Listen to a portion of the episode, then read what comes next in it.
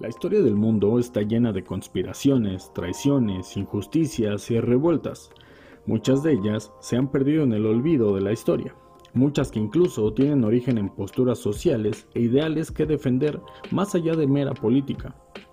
En México, temas como la masonería han jugado un papel importante en la historia, y la crónica que hoy nos atañe tiene mucho que ver con ella, pues esta es una batalla de las conocidas como guerras de las logias masónicas en México.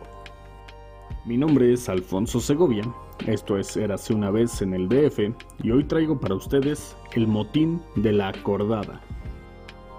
Con las primeras horas de diciembre de 1828, llegó el caos a la Ciudad de México, aunque en realidad era la consecuencia de un forcejeo sociopolítico que había comenzado meses atrás. En agosto se habían efectuado las elecciones presidenciales para elegir al sucesor del presidente Guadalupe Victoria. 18 estados generaron 36 votos. Durango se abstuvo, pues su legislatura no estaba aún reunida. Los resultados dieron la victoria a Manuel Gómez Pedraza, con 11 votos. El segundo lugar lo tuvo Vicente Guerrero, con 9 votos, y el resto se los dividieron con tres candidatos, Melchor Musquiz, Ignacio Godoy y Anastasio Bustamante. Era una lucha de poder. Los masones yorquinos más moderados apoyaban la candidatura de Gómez Pedraza, pero los yorquinos radicales se pronunciaban por Vicente Guerrero, quien se inconformó. Alegó que los votos provenían de estados solamente favorables a Gómez Pedraza. Entonces los partidarios del antiguo insurgente se pusieron en movimiento. Empezaba septiembre cuando Antonio López de Santana se trasladó a la fortaleza de Perote, a la cabeza de 800 hombres. Posesionado del lugar, emitió un plan donde desconocía la victoria de Gómez Pedraza y exigía se reconociera a Guerrero como presidente. A la rebelión se sumaron otros personajes. Se supo que en Acapulco habían tomado el fuerte de San Diego. Luego llegó a la capital la noticia en Chalco y en Apan ocurrían cosas similares. Poco a poco el conflicto llegó a las puertas de la Ciudad de México. El desastre comenzó en las orillas de la capital, a las puertas de un sitio que llegaría a ser conocido como la prisión más oscura e infecta del país. La acordada se encontraba en las cercanías de la Alameda. Se trataba de una construcción de 1710 y servía como tribunal y cárcel.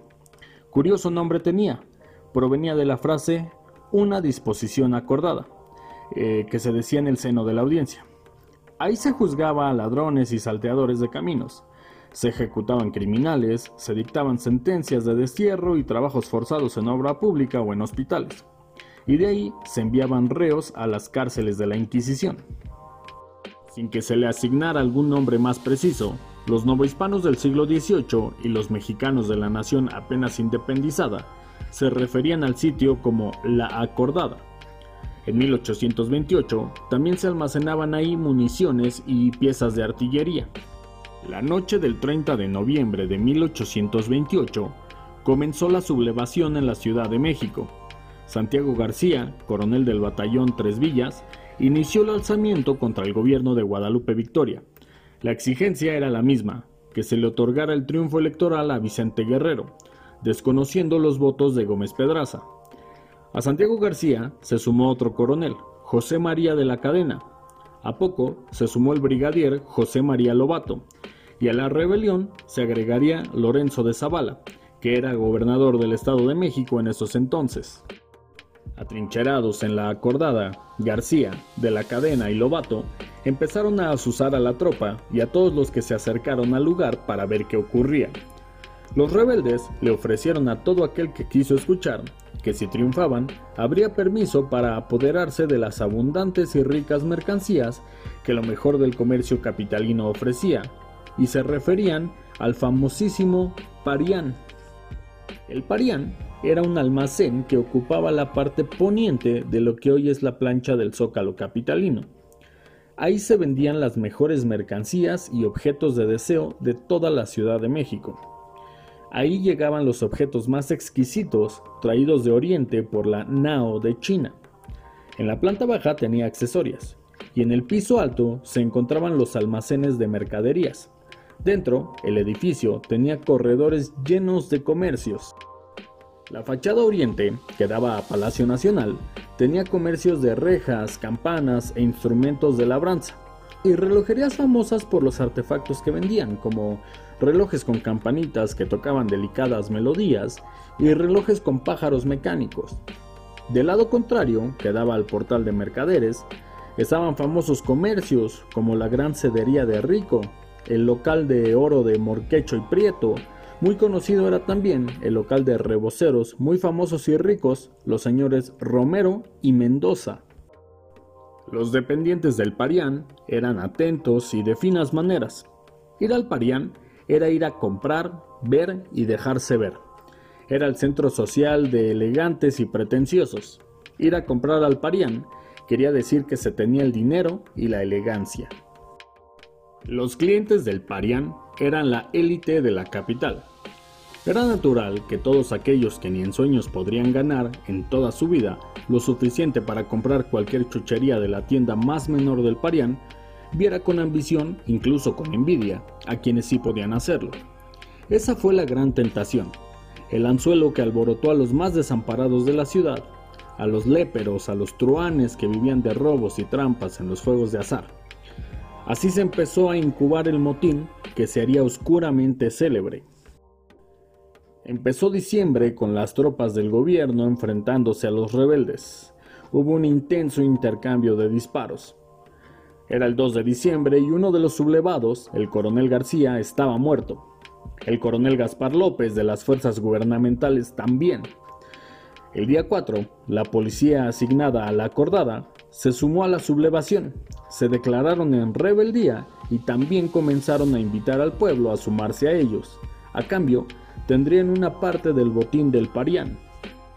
Con esa promesa en mente, militares, policías y el populacho alborotado empezaron a moverse hacia la ciudad. Eran las 5 de la tarde cuando una multitud enardecida llegó a la Plaza Mayor. Se fueron sobre el Parián y empezó el caos, un caos oscuro, violento, que arrasó con todo a su paso. Empezó el saqueo. No hubo puerta, reja o candado que pudiera contener a los amotinados. Los que no se llevaron las ricas vestimentas, los elegantes sombreros o los curiosos relojes, se fueron directo a las cajas donde se guardaban las ganancias. Se robó, se rompió, se destruyó. De paso, buena parte de los más pobres de la capital se cobraron lo que hoy llamaríamos sus resentimientos sociales. Nadie pudo ponerles freno. Los amotinados llegaban al Parián, tomaban lo que querían y se iban corriendo a ver quién les daba unos pesos por el fruto de su robo. Luego volvían por más objetos para repetir la operación. Después de robar, le prendieron fuego al lugar pero las llamas que consumían lo que aún quedaba no fueron obstáculo para los que llegaban con retraso al asalto y se internaban en el incendio para pepenar lo que pudieran. La ciudad entró en pánico. No hubo hogar que no se enterara de lo que estaba ocurriendo en la Plaza Mayor. En muchas casas, el desastre del Parián iba a dejar familias en la miseria. Un niñito, Guillermo Prieto, que desde pequeño era curioso, observador y memorioso, escribió muchos años después una postal de aquella tarde enloquecida.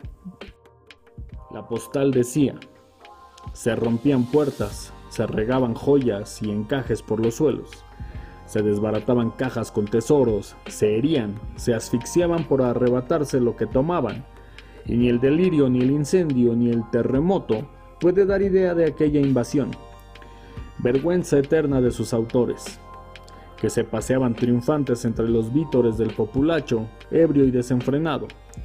Las calles de La Palma, del Refugio, frente al Empedradillo, la cual sería el actual Monte de Piedad, por cierto, y Plateros, que hoy sería Madero, se tapizaban con el cambray, los riquísimos paños, los vistosos listones. Todos los testimonios coinciden. El pueblo se sumó al pillaje.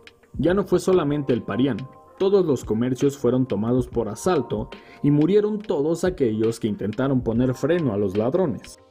Las ambiciones humanas se desataron.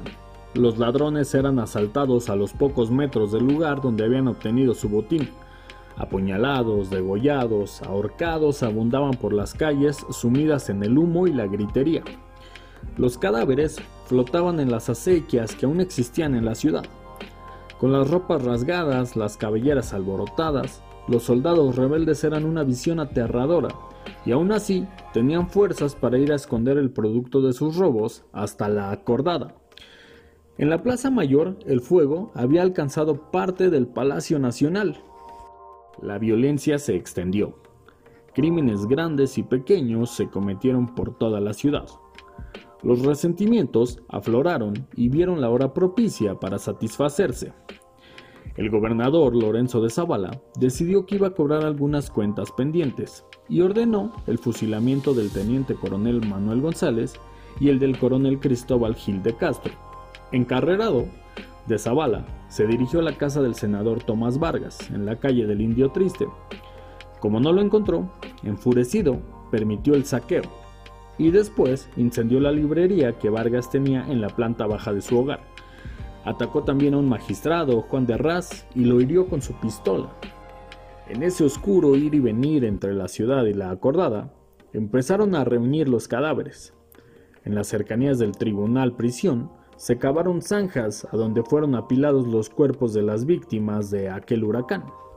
Luis González Obregón apunta que Lorenzo de Zavala no fue el único que se cobró sus resentimientos asesinando contrincantes políticos. Muchos crímenes así se cometieron aquella noche, pero las noticias de uno en particular han sobrevivido, las del homicidio ocurrido en la Casa de los Azulejos, hogar de los condes del Valle de Orizaba, que te platiqué en el episodio pasado. El desastre fue total. El Congreso, amedrentado por la violencia, transgredió el orden constitucional y declaró presidente a Vicente Guerrero, del que siempre se sospechó como instigador del motín. El presidente electo, Gómez Pedraza, prefirió escapar de la ciudad y se refugió en Guadalajara. Anastasio Bustamante fue nombrado vicepresidente electo. Guillermo Prieto recordó que el miedo flotaba en la ciudad en los días que siguieron. Nadie se atrevió a denunciar los saqueos, mucho menos se reclamó el resarcimiento de las cuantiosísimas pérdidas. En los oídos de los habitantes de la ciudad todavía resonaba, en ese oscuro fin de año, el grito enloquecido de los sublevados. Vivan Guerrero y Lobato, y viva lo que arrebato. Y así llegamos al fin de esta breve crónica. Todo el crédito de este guion es para Berta Hernández, quien lo publicó el año pasado eh, para el periódico La Crónica. Así es de que yo intenté hacer una crónica mejor, pero sinceramente esta es la, la, mejor crónica de ese suceso, entonces yo se las traigo a ustedes tal cual Berta Hernández la escribió, así que todo el crédito para ella. Espero hayan disfrutado, aprovecho muy rápido para invitarlos este sábado 20 de noviembre de 2021 ya que estaré presentando el libro Secreto Azteca, la obra más reciente del escritor Leopoldo Mendivi López, autor de múltiples bestsellers. La cita es a la una de la tarde en el Club de Periodistas, esto es en Filomeno Mata, número 8 en el Centro Histórico. Me daría mucho gusto saludarlos por allá, en verdad espero que vayan, es, va a ser una joya de evento. Y pues bueno, Recuerden compartir si este programa les gusta, eso ayudaría muchísimo a que sigamos creciendo. No olviden seguir la página de Facebook y el perfil de Instagram. Y pues nada, muchas gracias y nos escuchamos el siguiente jueves.